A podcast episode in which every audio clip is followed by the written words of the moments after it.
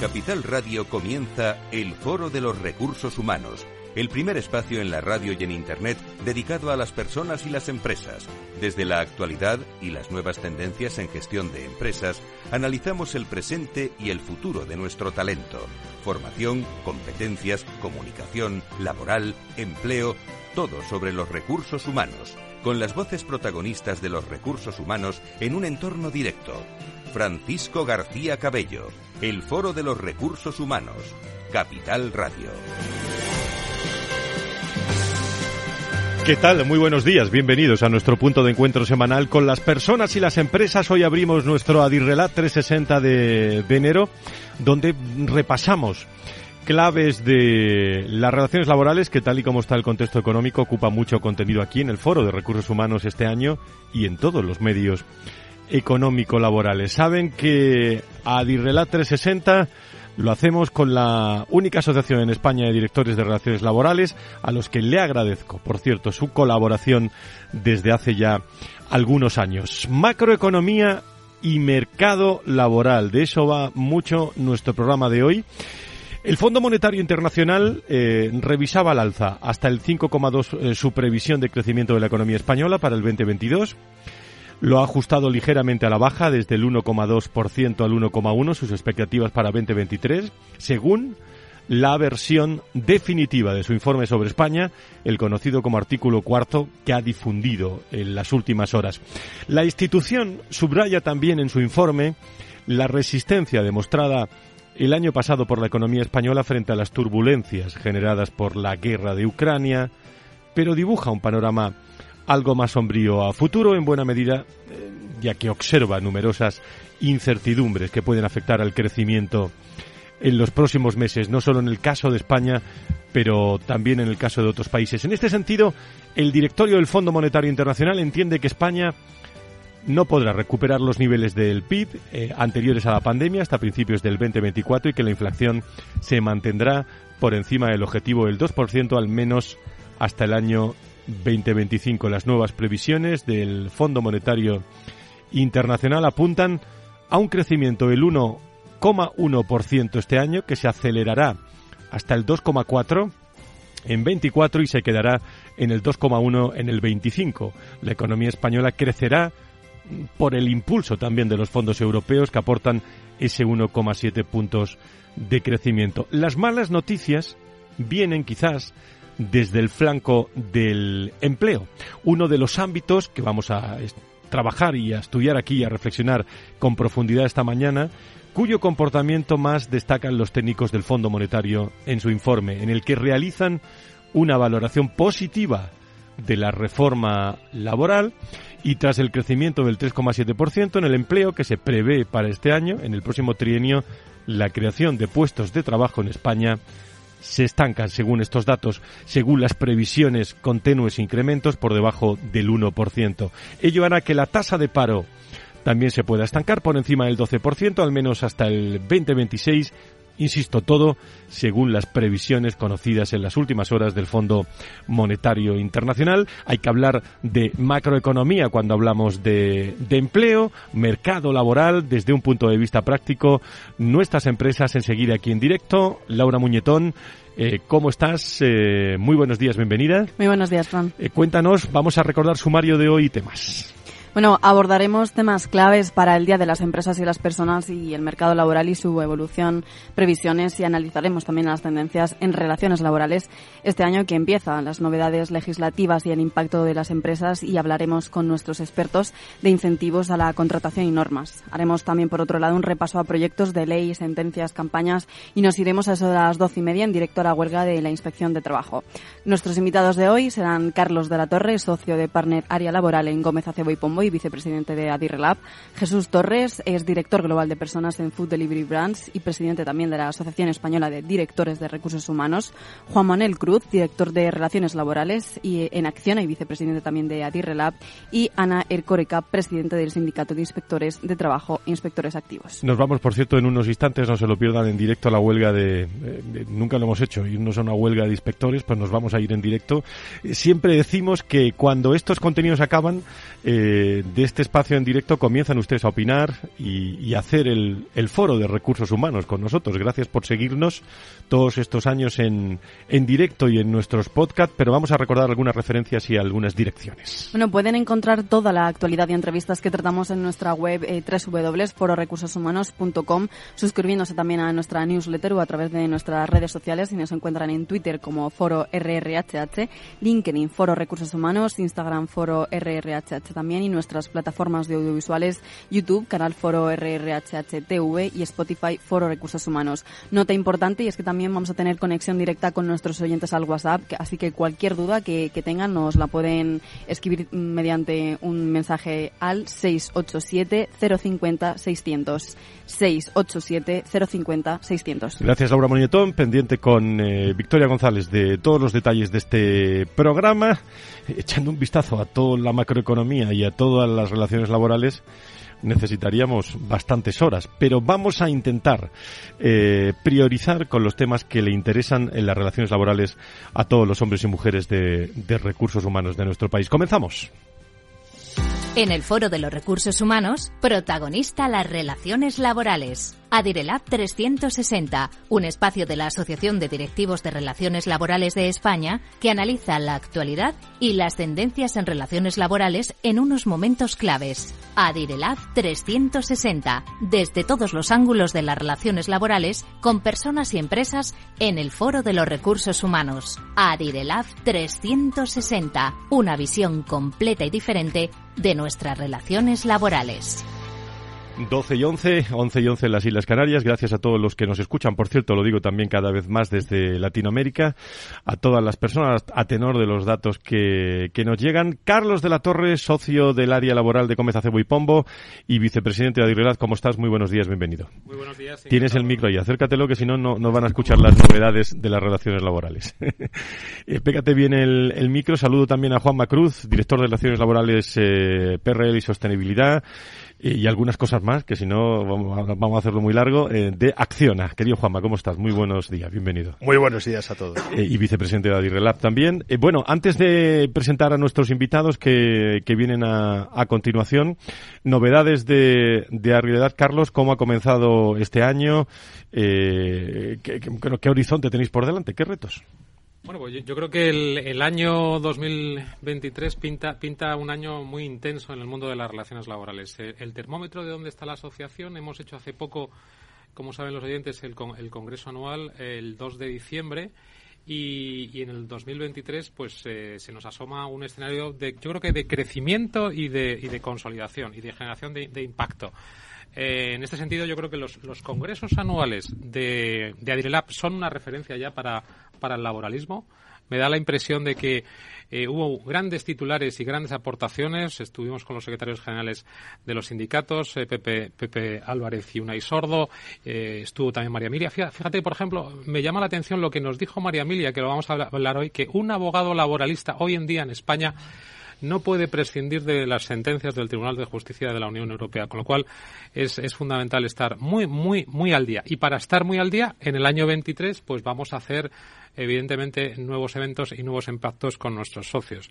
Eh, estamos preparando un evento con otras asociaciones hermanas, con Asnala y, Forelab. Vamos a hacer también una, una jornada, y está aquí Jesús Torres y hablaremos sobre ello también, de, con, con la Asociación Española de Directores de Recursos Humanos, y yo creo que la agenda es apretadísima y tenemos una reforma laboral silenciosa que la hemos denominado así hace poco en una jornada de Gómez Acebo y Pongo, hablando un poco de, de las nuevas leyes eh, con impacto laboral que están en el BOE y algunas leyes no laborales que incorporan medidas no laborales que están fuera de la mesa del diálogo social y que van a ir al BOE en las próximas semanas. Eh, Juanma, y si tuviéramos que enumerar eh, aspectos que, eh, que, estoy seguro que se van a tener que afrontar, como es la que ha dicho Carlos, teniendo en cuenta la actualidad, teniendo en cuenta ahora en la tertulia hablamos de incentivos, de indemnizaciones, de la jornada de cuatro horas, pero ¿dónde, dónde las prioridades, dónde centrarías el tiro? Bueno, eh, la verdad es que yo creo que hay en estos momentos en todas las mesas de los responsables de relaciones laborales de las principales empresas dos o tres temas que sabemos que tenemos que atender. El primero de todos es el horario de trabajo, la jornada laboral y la presencia física en los centros, especialmente para trabajadores de oficinas, que aunque siguen siendo un número reducido porcentualmente, pero es verdad que tiene mucha trascendencia mediática. Y yo creo que es un tema que, que en algunos países está dándose pasos para adelante, pasos para atrás y que en España todavía no hemos entrado en el debate de cómo vamos a, a gestionarlo después de la pandemia. Este es el primer tema fundamental. El segundo tema son todos los mecanismos de contratación, es decir, ha habido una revolución en el modelo de contratación laboral en este país. Ahora tenemos, eh, hoy hablaremos del tema, un eh, proyecto, un plan de bonificaciones que entrará en vigor a lo largo del 23, en septiembre concretamente en su gran mayoría, y que también tendremos que ver cómo afecta o cómo altera el mercado de trabajo. Porque es cierto que tenemos un problema de mercado de trabajo. Ayer venía un artículo fantástico eh, hablando del paro juvenil y tenemos un problema que no sabemos si se arregla con bonificaciones o con políticas activas de empleo. Tendremos que verlo. Ese es el segundo tema, sin ninguna duda. Y el tercer tema es el tema de la previsión social. Es decir, tenemos un reto por delante que en algunos sectores como construcción ya hemos activado eh, con los planes de pensiones sectoriales, pero que en la generalidad de este país todavía no acaba de, entenderse que eh, es fundamental asegurar el futuro o generar prestaciones para un futuro.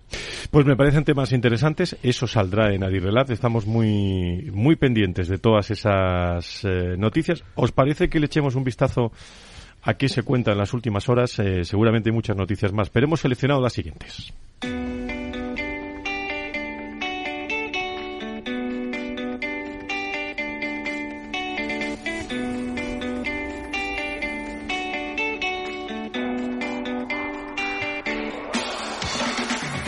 Bueno, se ha producido la primera toma de contacto entre los empresarios de la COE y las organizaciones sindicales, comisiones sobre el UGT, para abordar una de las piedras angulares que definen, eh, Laura, el mercado laboral en España. Y la negociación colectiva como eje también han tenido que pasar unos siete meses desde que la patronal se desvinculara de estas conversaciones que nunca estuvieran en un estado avanzado.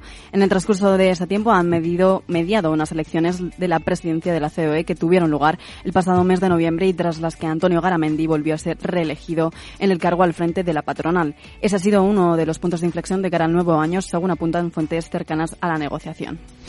Y el desbloqueo se ha materializado también eh, en las últimas horas, eh, el pasado jueves, en una reunión que ha sido la primera con carácter formal que han mantenido los agentes sociales tras un cruce continuo de advertencias lanzadas entre ambas partes.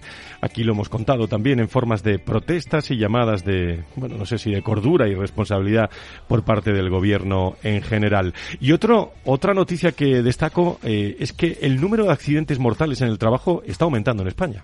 Así es, durante el tercer trimestre de 2022 la tasa de absentismo en España aumentó hasta el 6,7%, aunque sí que se redujo la siniestralidad laboral. Lejos de reducirse la cifra, el número de accidentes mortales en jornada de trabajo en España se elevó hasta los 194 en el tercer trimestre de 2022, todo a pesar de que la siniestralidad laboral ha descendido un 0,5% con respecto al año anterior. Hay propuestas, eh, entre otras, del Partido Socialista y Unidos Podemos para modificar el eh, conocido artículo 311 del Código Penal e intensificar, atención, el uso de la norma penal en las relaciones laborales. De esta forma, los empresarios que incumplan los derechos laborales tendrían penas de cárcel que podrían llegar a los seis años de prisión. De prisión, perdón. Curiosamente, en el nuevo delito de malversación o desvío de fondos, la pena sería de cuatro años. De este modo, se incluirá un nuevo apartado en el artículo 311 del Código Penal en el que fija los supuestos de delito contra los derechos laborales. Esta medida se ha hecho sin contar con la mesa del diálogo social donde empresarios y sindicatos tendrían algo que decir. Lo llevamos a la tertulia. Eh, empleo, eh, tecnológicas, Alphabet en la matriz de Google suprimirá alrededor de 12.000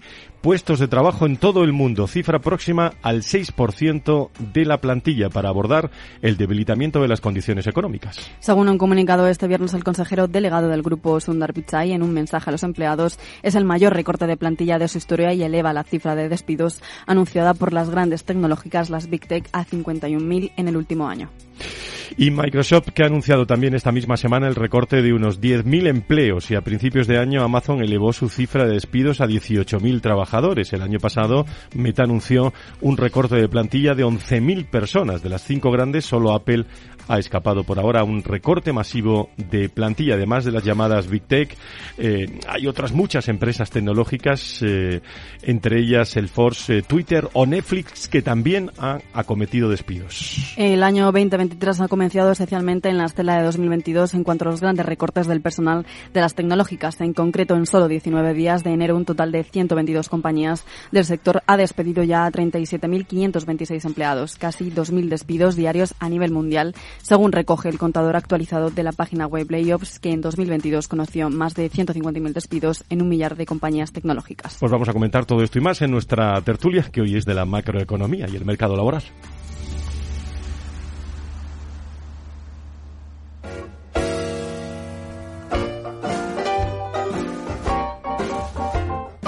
La tertulia del Foro de los Recursos Humanos te aporta actualidad, innovación y conocimientos. Apúntate. Está Carlos de la Torre con nosotros desde Adirrelat, Juan Manuel eh, Cruz también con eh, desde Acciona eh, y desde Adirrelat y saludo también a mi amigo Jesús Torres, director de Recursos Humanos de Telepisa y presidente de la asociación, actualmente la Asociación Española de Directores de Recursos Humanos. Querido Jesús, ¿cómo estás? Muy buenos días. Hola Fran, buenos días. Encantado de estar aquí un ratito más con vosotros. ¿Cómo, cómo ves todo este panorama económico, financiero, laboral? Bueno, mm, desgraciadamente lo que veíamos venir desde hace, bueno, quizás desde verano, ¿no? En vez de septiembre, los IPCs, la guerra de Ucrania, el incremento de costes, los costes energéticos, pero también los de materia prima al final, cuando llegan las cuentas de resultados de las compañías y se cierra el ejercicio, te das cuenta de que los ingresos, por lo menos en nuestro sector, no han ido mal, pero es que los costes han ido rematadamente mal. Y al final los márgenes y las rentabilidades, pues no están siendo las esperadas, eh, en algunos casos incluso negativas, y esto pues va a provocar que tengamos un primer semestre del año, entiendo, bastante convulso desde el punto de vista de la gestión de las personas en, nuestras compañías. eh, dinos algo de Telepisa, ¿cómo, cómo vais? Bien, bueno, con mucho, con mucho lío. Estamos en una fase, como ha salido publicado en, prensa, de reposicionar a la compañía y ponerla en una mejor situación respecto a lo que teníamos. Eh, Acuerdo con You, ¿no? sí, renegociamos nuestro contrato con Jam, que, bueno, pues a causa de la pandemia y la situación en Ucrania, pues se había vuelto bastante eh, imposible de, de, cumplir y, bueno, en este sentido las dos compañías han actuado con responsabilidad y con, y con una gran eh, flexibilidad para que ambas sigamos eh, consiguiendo nuestros objetivos, pero de una manera diferente. Y por otra parte, pues bueno, anticipándonos a, algo que podría haber venido mucho más adelante y que quizás hubiese puesto a la compañía en peor situación, hemos optado por eh, refinanciar nuestra deuda. Va a impactar en la estructura de capital, pero eso sin lugar a dudas va a dejar a una compañía más fuerte, una compañía eh, con más rentabilidad y con un posicionamiento de mercado mucho más potente que el que tiene ahora mismo. Con lo cual, aunque las épocas de negociaciones de este tipo son complejas, pero eh, las perspectivas que tenemos pues son muy muy muy buenas y que en breve pues eh, Food Delivery Brands y Telepizza estarán en una posición muchísimo más competitiva de lo que está ahora mismo. Esa es la noticia. Eh, Juanma, desde Acciona, ¿qué nos cuentas? ¿Qué novedades tienes, eh, tenéis ahí ya desde Acciona? Eh, y así, bueno, pues no te pregunto más ahora. No, no, no hay problema. La verdad es que yo creo que nuestro gran reto es y sigue siendo la internacionalización. Es decir, yo creo que en estos momentos nuestra actividad fuera de España es sustancialmente superior a, a la que tenemos en España.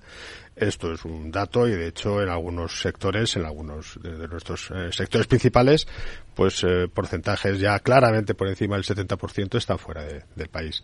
Esto no es, es, un reto enorme porque ya es difícil encontrar talento, pero es que encima encontrar talento que se mueva por el mundo y efectivamente nosotros no hacemos las obras en las grandes capitales, hacemos las obras a veces en sitios o los grandes proyectos en sitios muy remotos ¿eh? y encontrar personas con esa disponibilidad, con esa disposición a, a salir salir fuera a países eh, a veces muy lejanos y, y en condiciones eh, pues, pues extremas no es fácil. Ese es nuestro gran reto, sin duda.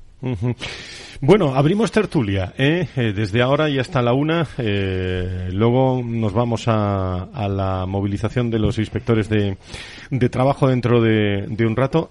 por centrar, si os parece, empezamos a hablar de, de incentivos en materia de, de empleo.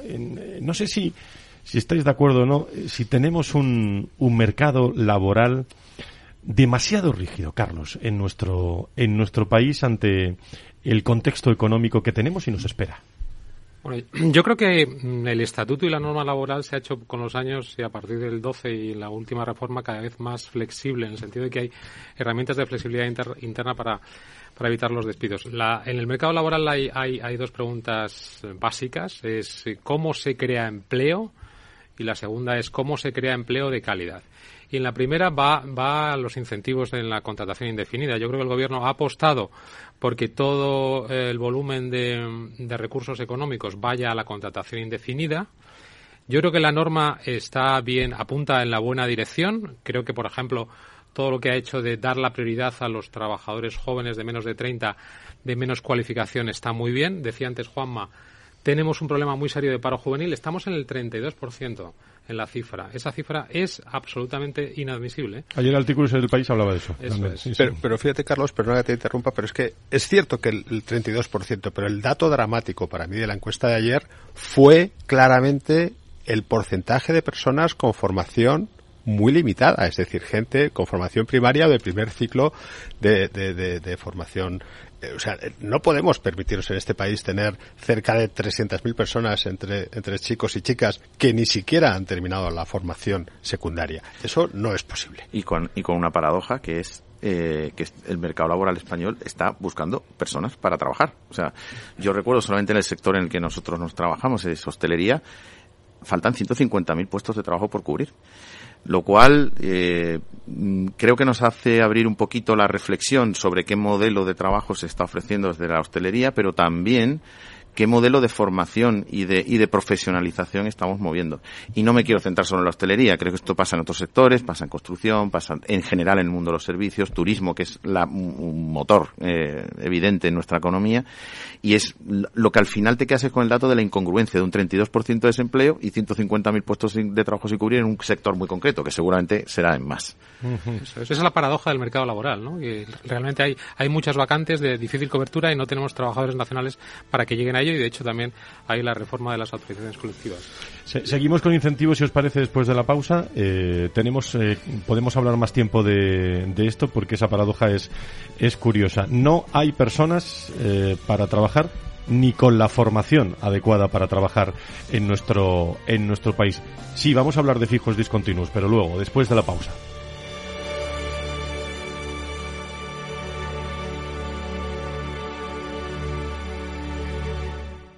Hey, asistente, busca cómo invertir ante la subida de tipos. Hay aproximadamente 37 millones de resultados. ¿Quieres que los lea? Uf, mejor que no. Puedes seguir buscando entre millones de contenidos, pero un asesoramiento de calidad solo te lo dará un especialista. En Renta 4 te ofrecemos un servicio de asesoramiento gratuito siempre que lo necesites. Entra en r4.com y descubre cómo te podemos ayudar. Renta 4 Banco. ¿Quieres más?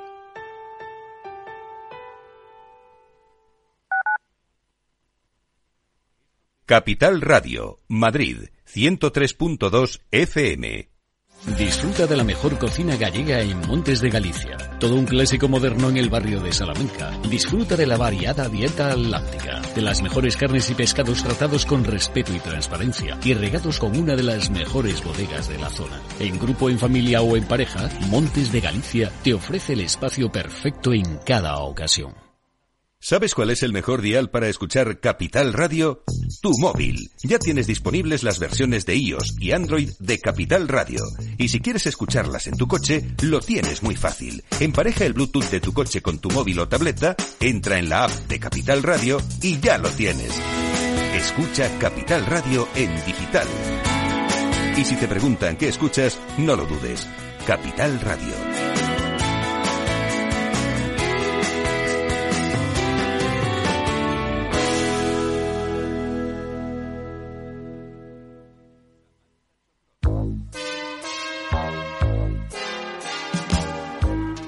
Siguiente consulta nos llega desde Bulgaria, desde Sofía, la capital. Julen, buenos días. Muy buenos días, eh, señor Vicente y señor Durante. ¿Sigue usted Capital Radio en Bulgaria? Sí, hombre, lo cojo por internet cada día, ¿eh? Capital Radio es el que mejor lo, lo, lo, capto, vamos, inmediatamente. Ahora mismo, mire, le puedo poner aquí. ¡Arriba! ¿Eh?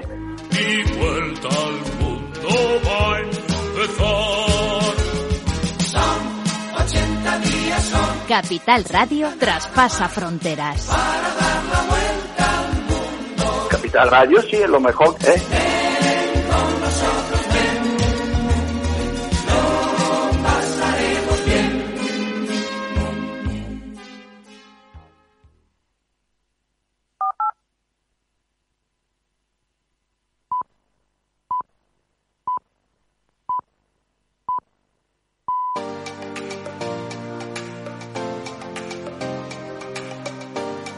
Francisco García Cabello, el Foro de los Recursos Humanos, Capital Radio. Estamos en nuestro tiempo de laboral que dedicamos desde hace ya algún tiempo, una vez al mes en profundidad.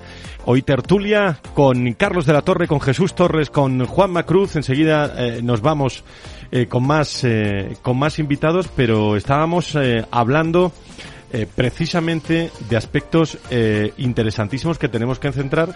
Carlos, el otro día te escuchaba en el desayuno de Gómez Acebo y Pombo hablar de, bueno, de los datos de afiliación, del paro registrado, de lo que arrastramos del 2022, ¿no?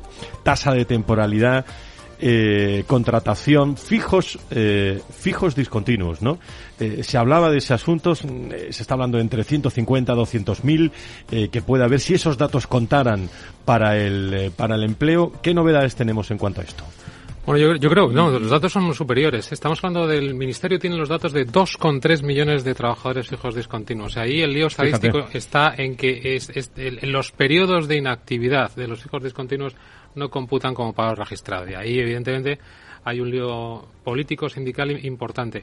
Yo, de todas formas, creo que volviendo a la casilla de salida, lo que es incuestionable, yo creo que Juanma lo contaba antes cuando hablaba de la primera, del primer elemento vertebrador de las relaciones laborales en el año 23, es que ha cambiado de manera abrupta las estrategias de contratación y la cultura, y la cultura de contratación.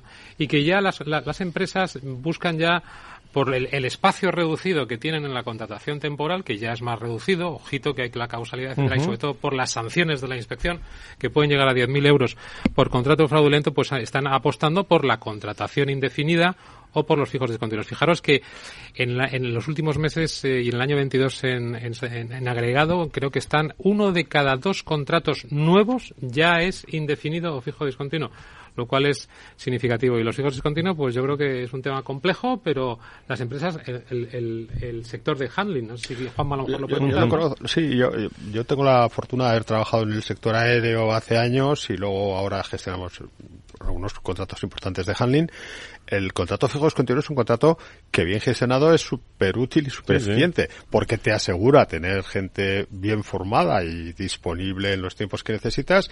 Ojo, y a determinadas personas trabajadoras también les, les encaja en algunas ocasiones eh, una cierta medida de conciliación. Yo lo he vivido en, en Baleares y en Canarias y era absolutamente normal.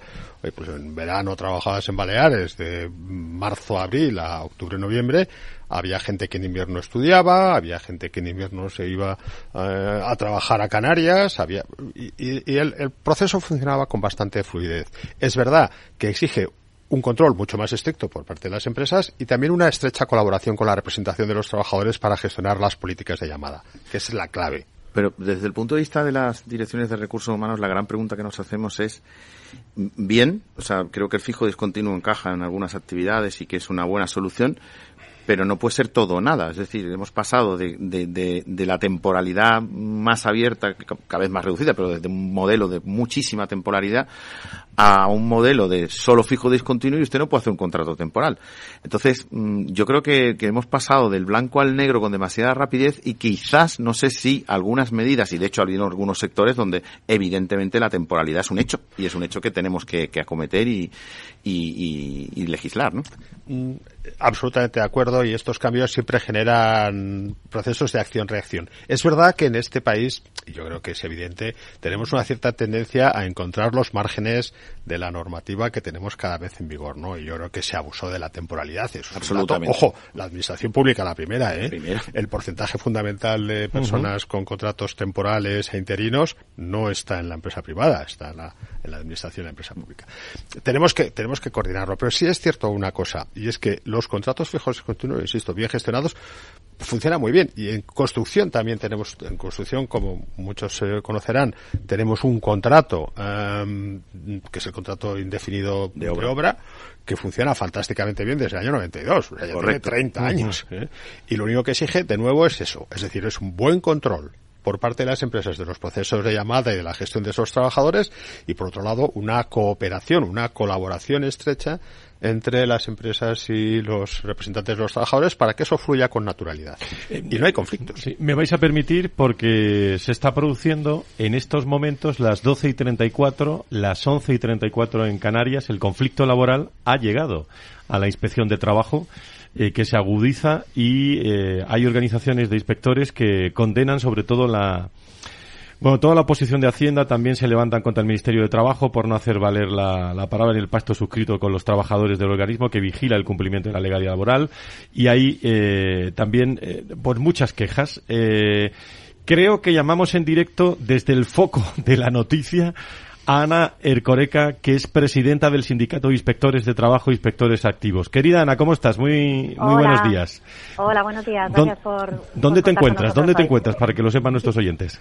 Yo estoy en Zaragoza, en la inspección de trabajo donde nos hemos concentrado y se han concentrado y nos hemos concentrado en toda España. Estamos mandando y nos están mandando fotos y vídeos nuestros compañeros de Sevilla, de Málaga, de Murcia, de Valencia, de Barcelona, de todas las ciudades se están concentrando defendiendo la necesidad del refuerzo de la inspección de trabajo y reivindicando que tanto el Ministerio de Trabajo y Economía Social como el Ministerio de Hacienda y Función Pública cumplan con sus compromisos, con sus acuerdos firmados. Esos son los motivos, ¿no? De, la, de las concentraciones y del conflicto laboral, eh, Ana. Sí, porque el 7 de julio de 2021 firmábamos un acuerdo con el Ministerio de Trabajo y Economía Social para reforzar la inspección de trabajo con los medios y con la estructura que necesitamos, porque ya derivaba de una obligación legal de 2015. Han pasado los meses y ese acuerdo no se ha cumplido, pero es que el 16 de noviembre de 2021 se aprobaba el Plan Estratégico de la Inspección de Trabajo, donde en su eje tercero señalan la necesidad del refuerzo de la Inspección de Trabajo. Plan que fue firmado por el Ministerio de Trabajo y también de Hacienda y Función Pública y que tiene una vigencia de 2021 a 2023 y que estando a enero de 2023 no se ha cumplido. Entonces, por eso hoy nos hemos concentrado, por eso el 25 de enero tenemos nuestra segunda convocatoria de huelga y desde el Sindicato de Inspectores no entendemos cómo no nos han convocado desde el Ministerio de Trabajo y Economía Social para solucionar el problema, para mejorar las condiciones de la inspección de trabajo. Y hoy la vicepresidenta segunda de Gobierno, Yolanda Díaz, está hablando de las actuaciones de la inspección o de las actuaciones en materia de empleo juvenil y la inspección de trabajo está detrás, lo mismo que también de la reforma laboral y lo que habláis de los fijos discontinuos. Entonces, no se puede solo centrarnos en la parte técnica, la parte normativa, si no refuerzas la parte operativa que es la inspección de trabajo. Sí, decía yo, Ana, que no recuerdo una movilización de inspectores de trabajo desde hace tiempo, ¿eh? Sí, es la primera movilización, pero no solo de inspectores, sino también de personal administrativo y subinspectores que todos nos hemos concentrado hoy, que todos haremos huelga el día 25 y que lo que venimos a decir es que cumplan con su compromiso, que cumplan con lo pactado, que el diálogo social también esté dentro de puertas para de puertas para dentro del ministerio y que de verdad hagamos una propuesta objetiva, seria, si de verdad queremos acabar con la precariedad laboral. No sé si le quiere preguntar a alguien o Carlos saludar a... eh, a- bueno, buenos días, Ana. Muchas gracias por intervenir. Yo creo que la verdad es que simplemente eh, señalar un poco que, el ser- que- que la inspección de trabajo es un servicio público, además sin ticket moderador, que controla y vigila el cumplimiento de la normativa y que yo creo que, sin ser esencial, porque ahí entramos en que es sector público, sí que es muy importante para los ciudadanos y también para, la- para las empresas y trabajadores. Por lo tanto, me- yo creo que lo, lo- lo ideal, idealmente, Ana, es que se consiga eh, los objetivos, que se consiga normalizar la situación y que haya más recursos de inspección, porque más recursos va a traer más seguridad jurídica y yo creo que mejor, mejores actuaciones de- del- del Servicio Público de Inspección. Sí, muchas gracias, Carlos. Un placer estar contigo y, muchas gracias por la defensa que como compañero haces y con para el futuro de la inspección de trabajo. Claro que sí. No solo nos podemos centrar en la parte técnica, porque ya la vicepresidenta segunda, Yolanda Díaz, reconocía en el Senado el 12 de mayo que la inspección de trabajo necesita un refuerzo, necesita un ma- mayor empuje y si queremos pensar en un futuro. Entonces, pues pasemos de, los hechos a la acción y que se cumplan con los compromisos dados.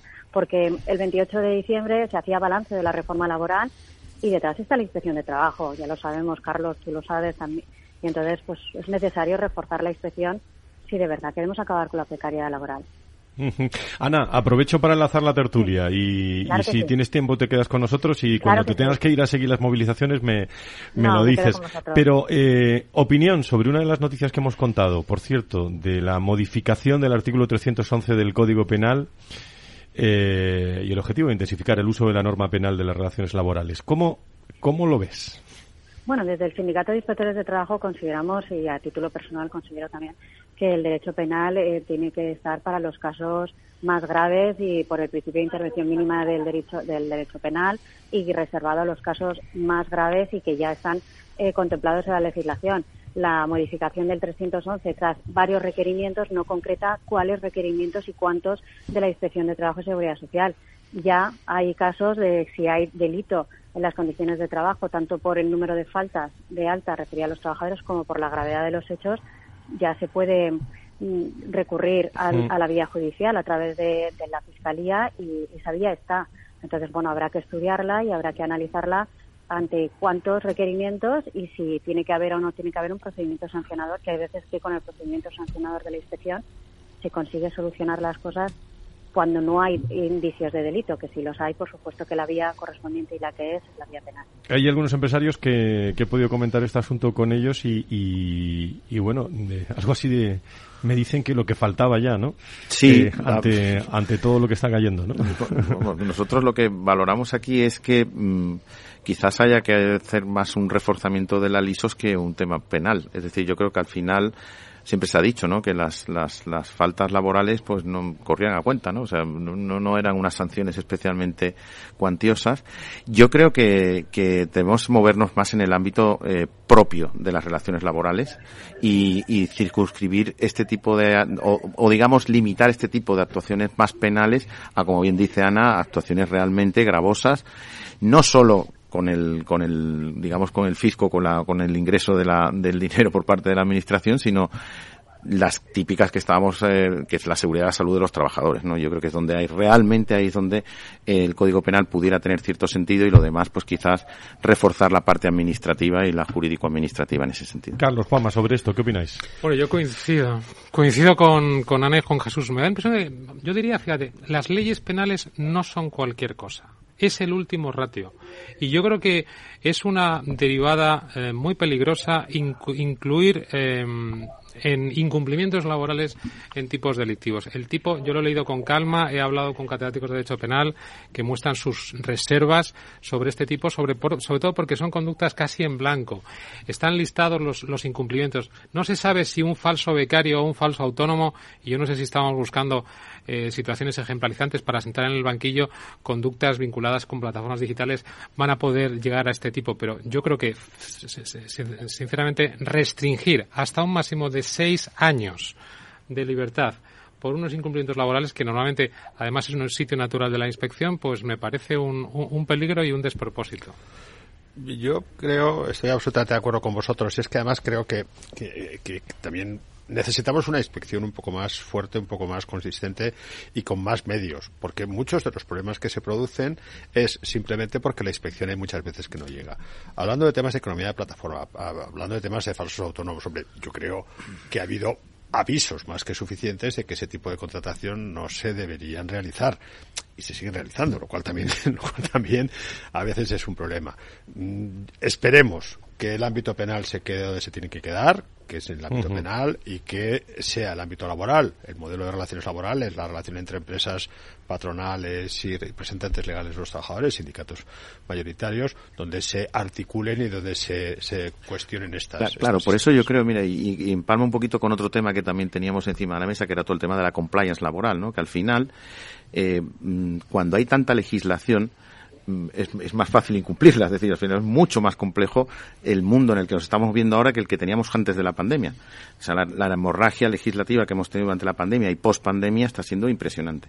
Y se están generando una serie de obligaciones a las compañías que no digo yo que no sean justas y que sean incluso necesarias, pero quizás a lo mejor eh, la velocidad en la que se están implementando impide que las empresas seamos capaces de adaptarnos en tiempo y forma a todo lo que se está legislando.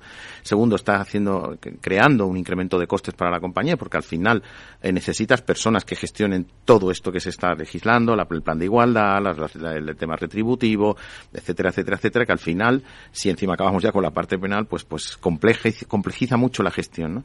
Y en ese sentido, por ejemplo, pongo un caso que, que a nosotros nos, nos gestiona, que es el tema de la ley Rider, que es una ley que surgió para un momento muy puntual y muy concreto de, de gestión, donde ha habido empresas que se han adaptado con, con ejemplaridad a la nueva ley y en cambio hay otras que, les está costando un poco más. Eh, eh, yo creo que ahí hay un tema de reforzar, como decía la LISOS, en este sentido. Es decir, si usted legisla, legisle completamente e incluya la parte de infracciones y sanciones al final de esta nueva legislación.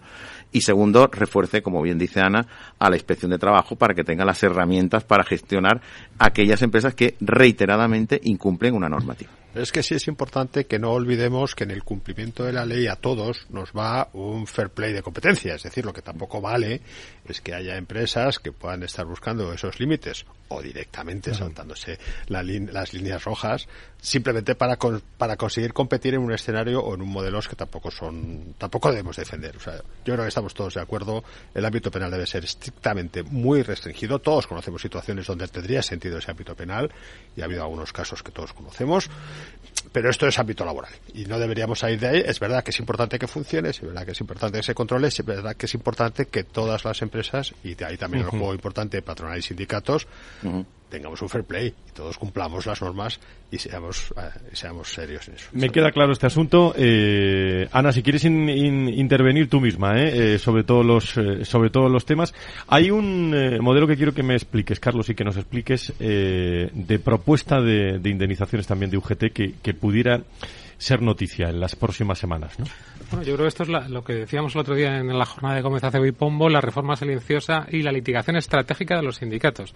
Y eso significa que el artículo 24 de la Carta Social Europea exige a los Estados em, firmantes que tengan una indemnización suficientemente reparadora del daño de la pérdida del empleo y los sindicatos de Italia, Francia y, y Finlandia han tenido éxito y han conseguido resoluciones eh, desfavorables para la normativa de esos países y con la obligación de modificarla. Y esto UGT lo ha instado y me da la impresión de que en próximas semanas, meses, vamos a tener eh, una resolución eh, desfavorable para la normativa española y llegará entonces la indemnización a la carta y la modificación de la indemnización fija o tasada de los estatutos. Vamos a perder seguridad jurídica y tendremos que ser creativos, quizá desde el punto de vista del legislador, porque, claro, la tentación de que haya una indemnización individualizada según las circunstancias concurrentes de cada trabajador y el daño que se le haya podido hacer por el empleo perdido, yo creo que es un sinsentido. Y además, perdona el inciso, sin olvidar la fiscalidad de las indemnizaciones, que yo no sé eso cómo va a quedar. De esto, eh, tú tienes experiencia, Juanma, y hay ejemplos internacionales. Hay ejemplos internacionales. Nosotros lo hemos vivido en algunos de los países donde operamos. En Alemania es un tema que lleva haciéndose desde hace muchos, muchos años. Es verdad que como suele ocurrir en estos casos, tanto la magistratura, los, juzgados de lo social, eh, los jueces y juezas, como, como la representación legal de los trabajadores, mm, analizan el tema con bastante profundidad. Es decir, al final se ha llegado casi, casi a un mecanismo muy similar de los baremos por accidentes de trabajo, en función de, o por accidentes de tráfico, en función de las condiciones. Yo espero que eso derive porque estoy casi convencido, como bien dice Carlos, que si ha pasado en Francia, si ha pasado en Italia y en Finlandia, sobre todo en Francia y en Italia, que nuestras legislaciones son casi casi hermanas, pues probablemente nos pasará a nosotros. Pero yo lo que sí que creo es que es muy importante el diálogo social en ver cómo canalizamos esto y que no tengamos pues indemnizaciones que tengamos que acabar yendo al Tribunal Superior de Justicia o al Supremo porque no tienen sentido, ojo, ni en un sentido ni en otro, ¿eh? Esto puede haber un problema en, los ya complejos situaciones de los juzgados que ya veremos cómo lo gestionamos. Por cierto, otro tema que quiero que no se me escape. Eh, Ana, adelante. sí, sí, adelante, adelante, adelante. Y, enlazo contigo con el siguiente tema, adelante. Perfecto, ay, qué bien. Pues eh, que, nosotros también estamos de acuerdo que tiene que haber una seguridad jurídica y que durante la época de la pandemia, Carlos y todos lo sabemos, eh, se publicaron más de 200 normas en el ámbito laboral y eso hizo pues que que hubiera dudas, que hubiera interpretaciones y tenemos que tener una, una legislación clara, una legislación que, se consiga a través del diálogo social, pues da estabilidad, da seguridad jurídica y que veremos a ver por qué camino tenemos también este, estas limitaciones, pero que no nos debemos olvidar que si se demuestra que el despido es discriminatorio, es un despido nulo, basado en la edad o basado en otras circunstancias. Entonces, eso que también lo tengamos, lo tengamos en cuenta, pero veremos a ver por qué camino vamos y miraremos también a nuestros vecinos que si ya lo están aplicando, pues seguiremos eh, rutas parecidas, pero sobre todo que sea bajo el, amparo y el paraguas del diálogo social. En los próximos seis minutos aproximadamente, eh, me gustaría centrarme en el último tema que tenemos, que, que es la semana de cuatro días en España. Hay incentivos hasta de 150.000 euros, ¿no? Aquellas pymes que reduzcan un mínimo del 10% su jornada laboral sin recorte salarial durante un periodo de al menos eh, dos años. Ana, eh, ¿cuál es tu opinión sobre esto? ¿Estamos preparados en España para eso? Yo creo que en España tenemos un problema de horas extras, que la mitad de las horas extras, según lo que, que han dicho, el 49%, según los datos de encuesta de población activa, ni se cotizan ni se retribuyen. No creo que tengamos un problema de, de, reducir la jornada, sino de cotizar por la jornada que se realiza, de abonar las horas que se hacen y si se hacen horas extras, que se retribuyen, que se compensen por descanso y que se coticen. Si como medidas de conciliación, pues vamos a una jornada de cuatro, de menos horas a la semana, bueno, pues lo podemos mirar también y compaginándolo con otras fórmulas como teletrabajo u, u otras medidas, siempre y cuando haya acuerdo entre la empresa y el trabajador y eso no implique una reducción de derechos del trabajador, pues estaremos. ¿Jurídicamente estamos preparados, Carlos?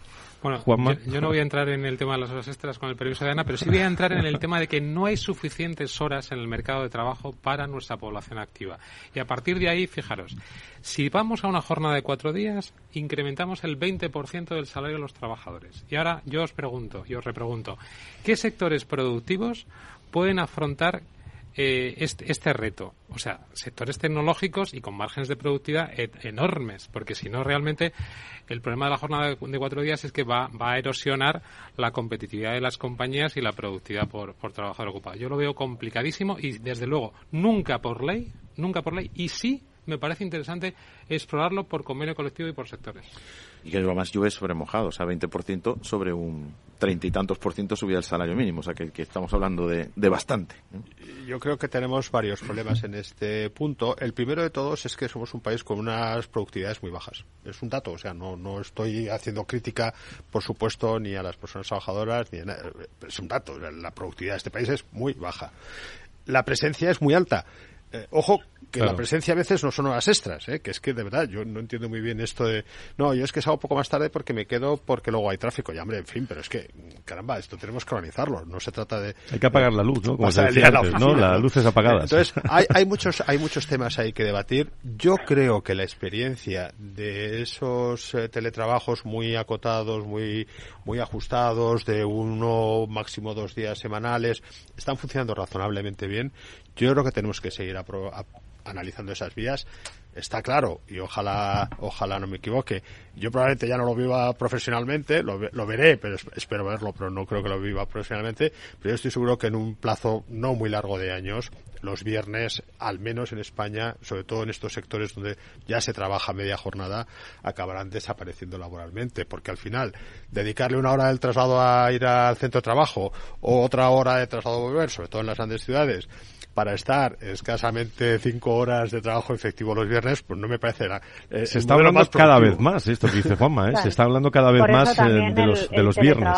no hay tráfico en Madrid. El trabajo ayuda. Eh, claro, absolutamente de acuerdo. En grandes ciudades como en Madrid se pueden invertir es que, de media una hora para ir al centro de claro, trabajo. Da, y da, daros cuenta de una cosa. Y, y según el tráfico que haya, porque a veces es incluso más. Entonces, eh, los viernes pues no estaría mal una fórmula de teletrabajo Jesús. o incluso pues concentrar de lunes a jueves y el viernes dejarlo más libre. Para ver si es que hay, hay echa la ley, echa la trampa. O sea, la ley del teletrabajo te obliga a pagar gastos a partir del 30% de jornada. Si tú coges un día de teletrabajo y el viernes, según las horas que tengas en convenio, puede que estés fuera de ese 30%. O sea que, básicamente, ¿qué estamos haciendo las empresas? El viernes lo estamos dando de teletrabajo a todo el mundo. Pero bueno, es que no hay más que ver el tráfico los viernes. Nada, o sea, cero. Cero. Madrid está desierto los viernes. ¿Esto nos ha dado muchas pistas, la pandemia, Carlos, de, de todo esto? De, de, la jornada de cuatro días. Sí, bueno, nos ha dado la, las pistas de que en muchos servicios productivos, si es posible, si es posible, eh, realizar eh, trabajos en remoto y trabajos híbridos. Y esto yo creo que es una realidad imparable. Yo creo que al final los conceptos clásicos del tiempo y el lugar del trabajo eh, van, a, van a quedar superados y lo veremos. Yo creo que la jornada de cuatro días lo veremos, aunque tardaremos mucho, tardaremos mucho, como ha comentado Juanma. Hay un tema importante uh -huh, Adelante. que también me gusta que no nos olvidemos, ¿eh? Uh -huh. que el porcentaje de personas que se pueden permitir teletrabajar o trabajar cuatro días a la semana en este país no llega al 15% el 85% restante tiene que ir a su puesto de trabajo. Y me, me acuerdo muchísimo el chiste ese del piloto del avión que dice, buenos días, les habla el comandante teletrabajando desde su casa. Cuidado con este, ¿eh? Sí, totalmente de acuerdo y es un mensaje que multitud de, de webinars que he tenido durante la pandemia lo decía. O sea, es que, señores, el campo, los supermercados, los taxistas, es que los que trabajan en los hospitales, es que al final el trabajo es mucho, mucho, mucho. El trabajo en este país y en general en el mundo es trabajo presencial. Sí, y no se puede teletrabajar. En Por eso me han seleccionado esta música para acabar.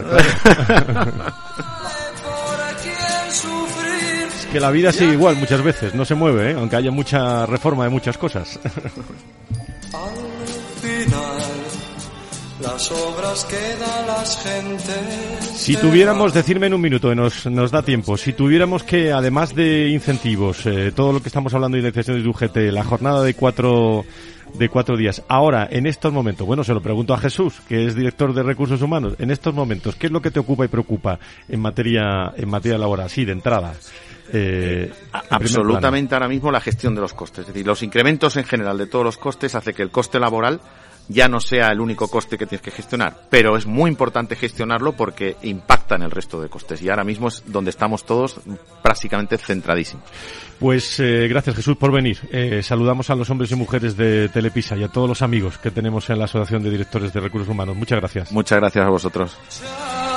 Carlos, algo más que añadir, Juanma, desde Adirrelab, eh, desde, bueno, estáis en el foco y aquí lo contamos de otra forma y escuchar este podcast es ponerse al día en materia de relaciones laborales. ¿eh? Sí, por, por decirlo de manera resumida, yo diría, hay que evitar tanta hiperregulación, lo decía antes Jesús, yo creo que también hay que evitar la criminalización de los incumplimientos laborales porque nos metemos en un lío y yo creo que hay que cada vez ir hacia programas de compliance laboral. Y os, anuncio, como bien sabéis, y quizá no nuestros oyentes, que está viniendo el 23 la nueva norma UNE ISO 37001 para crear sistemas de gestión de cumplimiento laboral en las compañías. Juanma, ¿algo más? Sí, muy exigentes además, Carlos. Nosotros estamos eh, trabajando con ello y es muy exigente. A mí el único tema que, que realmente nos ocupa y es, como hemos apuntado antes, la eh, legislación europea y la interpretación de los tribunales europeos. Relevantísimo para España. Bueno, gracias a los tres, ¿eh? gracias por estar en esta tertulia laboral y gracias a todos los que escuchan el podcast y la, y la grabación eh, para ponerse al día en todos estos temas. El lunes estamos aquí con más eh, personas, más recursos humanos, hablando también de, aspectos muy, muy humanos con la Fundación Más Humano, el lunes, aquí en el, en el foro de, recursos humanos. Y el viernes salud, ¿eh? Vaya la que está cayendo también en el mundo de, de la salud. Tienen entrevistas con Juan Abarca, con Carlos Rus, con, en todo el portal de, del foro de recursos humanos. Que se porten bien, que sean felices. Adiós, buena semana. Buena semana, muchas gracias. Otros que vienen las continuarán. La vida sigue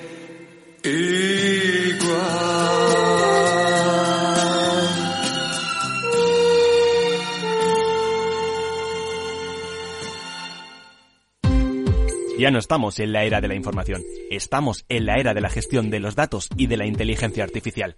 El tratamiento inteligente de estos datos proporciona un valor enorme a las empresas en sus procesos de negocio. En Piper Lab ayudamos a nuestros clientes a tomar decisiones de negocio basadas en datos. Escúchanos todos los lunes en el espacio de Big Data de Capital, la Bolsa y la Vida. Capital Radio, Madrid, 103.2 FM. Gráficas Naciones. Más de 50 años de experiencia en el sector de las artes gráficas. Apostamos por la última tecnología tanto en impresión offset como en digital y gran formato. Realizamos todo tipo de impresión. Tarjetas de visita, folletos, libros, vinilos, decoración y montaje de stands. Más información en el 91 629 2145 o en gráficasnaciones.es. Disfruta de la mejor cocina gallega en Montes de Galicia. Todo un clásico moderno en el barrio de Salamanca. Disfruta de la variada dieta atlántica, de las mejores carnes y pescados tratados con respeto y transparencia y regados con una de las mejores bodegas de la zona. En grupo, en familia o en pareja, Montes de Galicia te ofrece el espacio perfecto en cada ocasión. Esto te estás perdiendo si no escuchas a Rocío Arbiza en Mercado Abierto.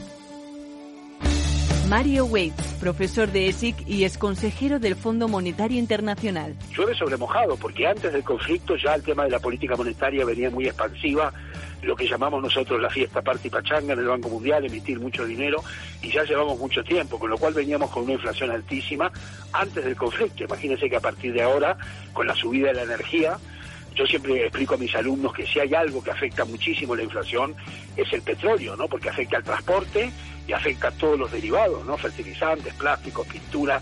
O sea que si sube el precio del pollo no pasa nada, pero si sube el precio del petróleo sí. Mercado Abierto con Rocío Arbiza.